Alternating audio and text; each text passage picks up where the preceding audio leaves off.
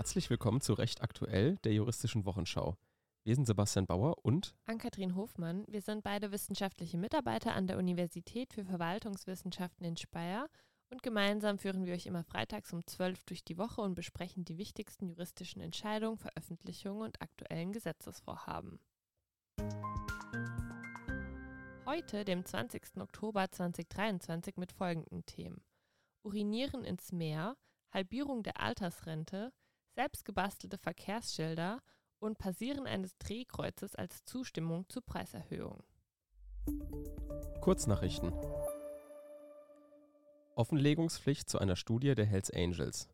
Die sechste Kammer des Verwaltungsgerichts Wiesbaden entschied mit Urteil vom 9.10.2023, dass kein Anspruch auf Zugang zur Untersuchung des Bundeskriminalamtes zur Kriminalitätsbelastung der Mitglieder von Hells Angels Verein nach dem Informationsfreiheitsgesetz besteht. Das Gericht war der Auffassung, dass der Kläger keinen Anspruch auf Offenlegung der geschwärzten Passagen dieser Studie hat. Nach 1 IFG hat gegenüber Behörden des Bundes jeder einen Anspruch auf Zugang zu amtlichen Informationen. Dem Grundsatz aus 1 IFG nach hätte der Kläger Zugang gehabt, dieser wird jedoch durch den Schutz von besonderen öffentlichen Belangen gesperrt. Gemäß 3 Nummer 1c IFG müssen Belange dann nicht offengelegt werden, wenn Belange der inneren oder äußeren Sicherheit betroffen sind. Hierzu das Verwaltungsgericht Wiesbaden in seiner Pressemitteilung. Durch die Offenlegung der Passagen können die polizeiliche Arbeit, die der Erhaltung der inneren Sicherheit diene, erheblich erschwert werden. Insbesondere können hierdurch die polizeiliche Arbeit genau untersucht werden und damit die Bekämpfung und Vorbeugung von Kriminalität erschwert oder sogar in Bereichen verhindert werden das Urteil ist noch nicht rechtskräftig. Der Kläger kann gegen das Urteil die Zulassung der Berufung bei dem Hessischen Verwaltungsgerichtshof in Kassel beantragen. Elterngeld aus für Vielverdiener. Das Haushaltsfinanzierungsgesetz sieht vor, dass die Grenze des zu versteuernden Einkommens, die sogenannte Einkommensgrenze, bis zu der ein Anspruch auf Elterngeld besteht, für Alleinerziehende sowie für Personen mit gemeinsamem Elterngeldanspruch auf einheitlich 150.000 Euro festgelegt wird statt ursprünglich 250.000 für Alleinverdiener bzw. 300.000 Euro für Gemeinsamverdiener. Zurück geht diese Änderung auf einen Vorschlag der Familienministerin Lisa Paus von den Grünen. Dieser führte zu einer großen Empörung in der Gesellschaft und zu einer hitzigen Debatte. Insbesondere arbeitende Frauen fühlten sich hierdurch benachteiligt, da die meisten Personen wohl erst durch ein gemeinsames Arbeitseinkommen über die Einkommensgrenze rutschen werden. Die FDP wollte diese Grenze nicht tolerieren und unterbreitete deshalb diese Woche einen Vorschlag, mit dem sie nun aber bei ihrem grünen Koalitionspartner scheiterte.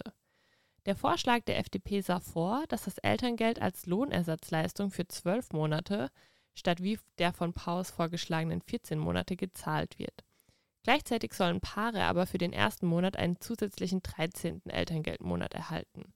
Wegen der besonderen Kosten der Geburt und als zusätzlichen Anreiz sah die FDP einen Zusatzbetrag von 500 Euro Elterngeld im ersten Monat vor. Das Bundesfamilienministerium blieb jedoch bei dem Plan, das Elterngeld für Vielverdiener zu streichen. Unser Vorschlag ist klar, an dem halten wir auch fest, sagte ein Sprecher in Berlin. Man habe versucht, hier nicht mit dem Rasenmäher rüberzugehen, sondern einen sozialverträglichen Vorschlag zu machen. Keine Strafe für Urinieren ins Meer. Ein Mann musste sich am 29. Juni vor Gericht verantworten, weil er im Juli 2022 um Mitternacht in die Ostsee uriniert hatte. Die Hansestadt Lübeck wirft ihm vor, am 30.07.2022 gegen 0.36 Uhr in Timmendorfer Strand am Spülsaum der Ostsee mit dem Rücken zum Strand stehend in Richtung Wasser uriniert zu haben. Sie hat gegen ihn wegen Belästigung der Allgemeinheit nach 118 OWIG mit Bußgeldbescheid vom 21.10.2022 eine Geldbuße von 60 Euro verhängt. Das Amtsgericht Lübeck ist der Auffassung, dass der Vorgang des Wasserlassens unter freiem Himmel außerhalb von Bedürfnisanstalten unter Beachtung üblicher Rücksichtnahme und ohne Hinzutreten besonderer Umstände keine grob ungehörige Handlung in diesem Sinne ist.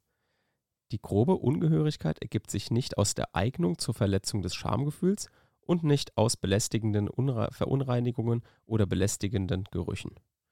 Das Verhalten des Betroffenen war nicht geeignet, das Schamgefühl zu verletzen. Auch zum Grad der belästigenden Verschmutzung erklärte das Amtsgericht, eine belästigende Verschmutzung oder Geruchsbeeinträchtigung ist nicht eingetreten. Die Ostsee enthält eine Wassermenge von 21.631 Kubikkilometer Brackwasser. Der Verdünnungsgrad wäre selbst im Wiederholungs- oder Nachahmungsfall so hoch, dass eine belästigende Verschmutzung oder Geruchsbeeinträchtigung ausgeschlossen ist. Da wurde der Betroffene aus tatsächlichen Gründen freigesprochen.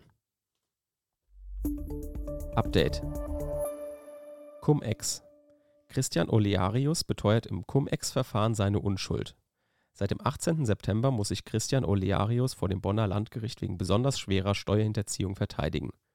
Am Montag ließ er sich zur Sache ein.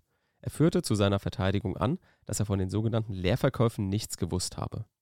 Bei den Cum-Ex-Aktiengeschäften wurde eine Steuer erstattet, die nie gezahlt wurde. Termine sind noch bis in den April 2024 angesetzt. Rechtsprechung. Halbierung der Rente für Abgeordnete verfassungskonform. Die Halbierung der Altersrente für amtierende Bundestagsabgeordnete wegen laufender Abgeordnetenentschädigung ist verfassungskonform. Das hat das Bundessozialgericht am Mittwoch per Urteil entschieden.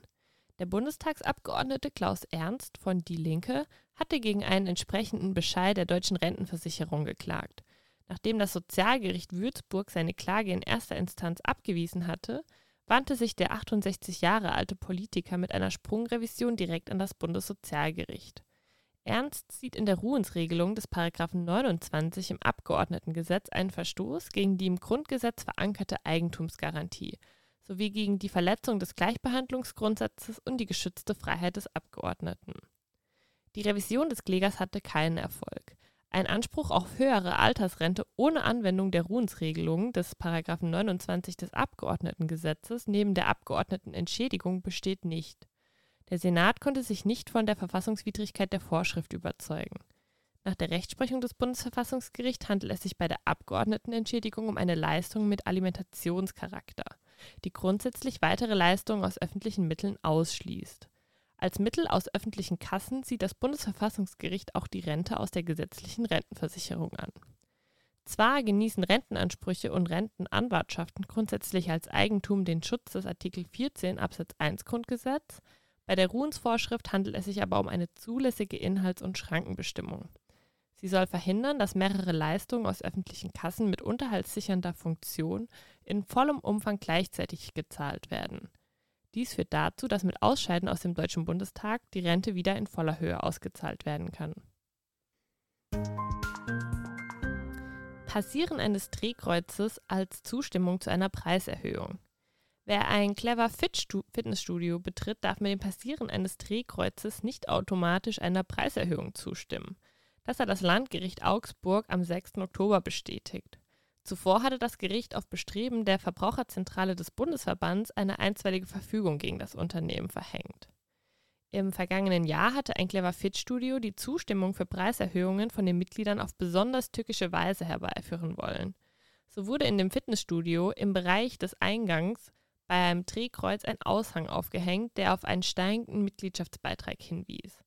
Weiter hieß es in dem Aushang, für deine Zustimmung kannst du ganz unkompliziert unser Drehkreuz passieren.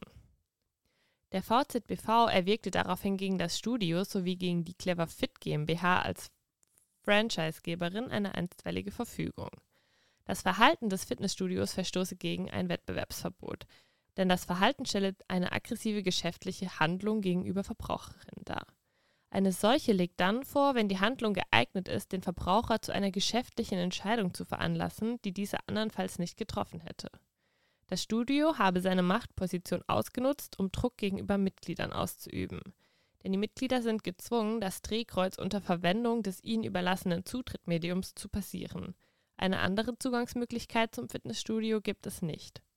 Die Mitglieder befanden sich also vor der Entscheidung, die Preiserhöhung zu akzeptieren, um das Studio betreten zu können, oder das Studio nicht zu betreten, obwohl der Mitgliedsvertrag inklusive Gebührenanfall weiterhin bestand. Nach Einschätzung des Gerichts wurde den Mitgliedern vor Ort eine Sofortentscheidung unter Missbrauch der eigenen Machtposition abgenötigt. Selbstgebastelte Verkehrsschilder in der Nachbarschaft.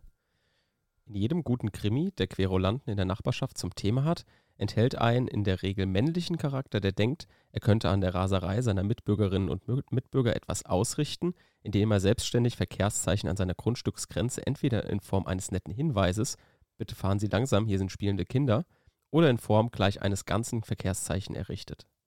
Mit einem solchen Fall musste sich das Verwaltungsgericht Freiburg beschäftigen. Auf der Bodensee-Halbinsel Hörth haben Anwohnerinnen und Anwohner Tempo 30 Schilder aufgestellt.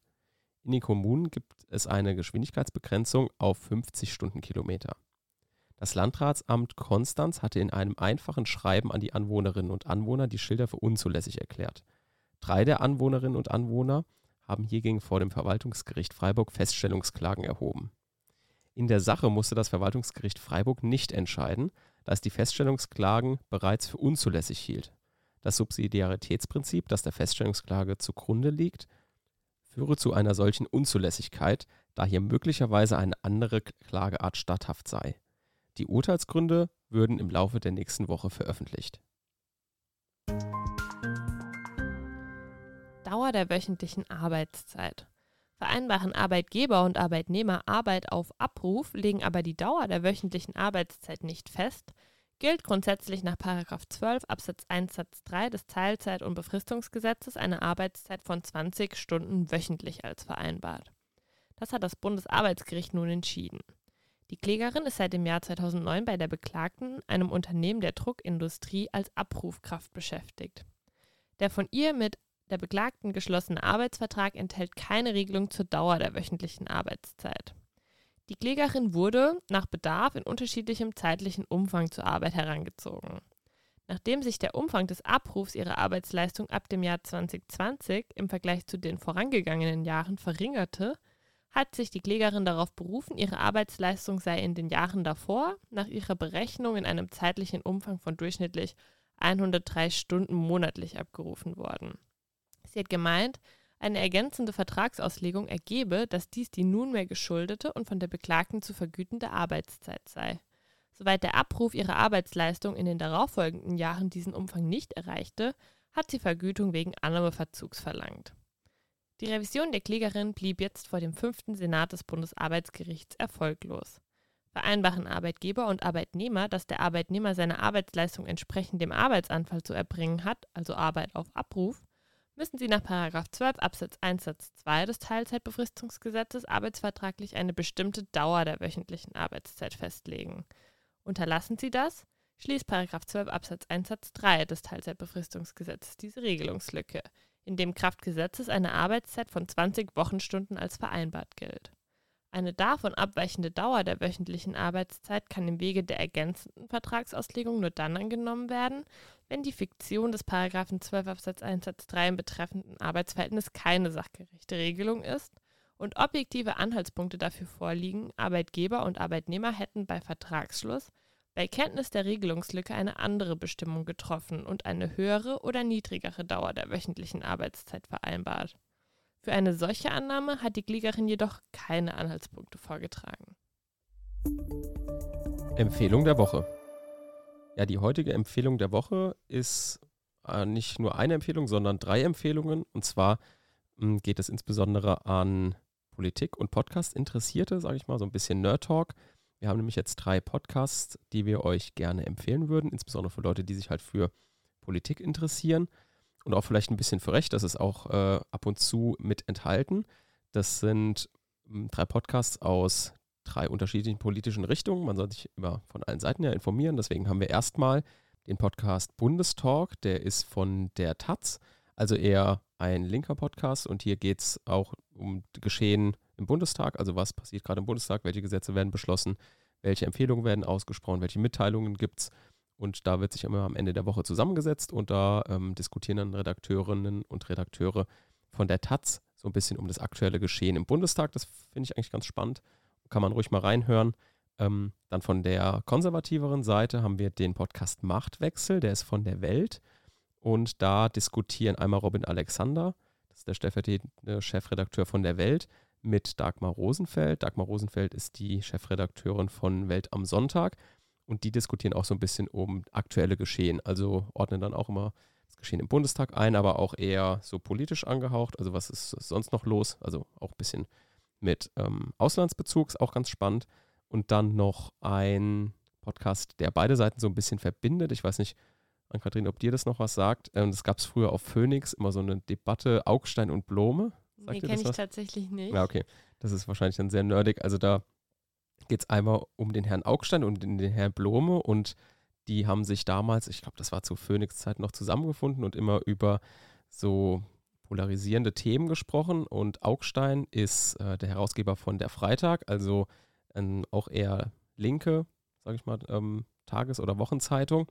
Und der Herr Blome, der ist eher aus dem konservativen Spektrum, arbeitet bei Recht und Politik bei der Abteilung als, als Ressortleiter bei RTL und ist auch äh, Kolumnist bei Spiegel Online. Und die diskutieren immer sehr lautstark miteinander über bestimmte Themen. Und ähm, es ist auch tatsächlich sehr, sehr witzig, weil die über bestimmte Themen halt wirklich mit Absicht auch sehr lautstark diskutieren. Also die, der eine provoziert den anderen und das ist dann natürlich keine, keine Aufarbeitung eines Themas, sage ich jetzt mal, wie es jetzt der Bundestalk macht ja. oder so von der Taz, sondern eher einfach auch auf ein bisschen witzig gemacht, dass man sieht, wie die zwei sich über, über bestimmte Themen kabbeln. Ja, das ähm, verbindet dann auch noch mal so ein bisschen Vielleicht dann auch ein bisschen konservativen unter, unterhaltsamer. Also, genau, das äh, dient auch sehr der Unterhaltung. Ja.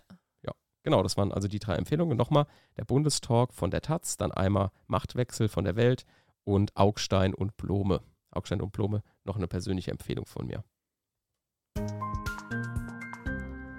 Das war ein Podcast der Universität Speyer. Wir sind Sebastian Bauer und Ann-Kathrin Hofmann. Vielen Dank, dass ihr zugehört habt und bis nächste Woche.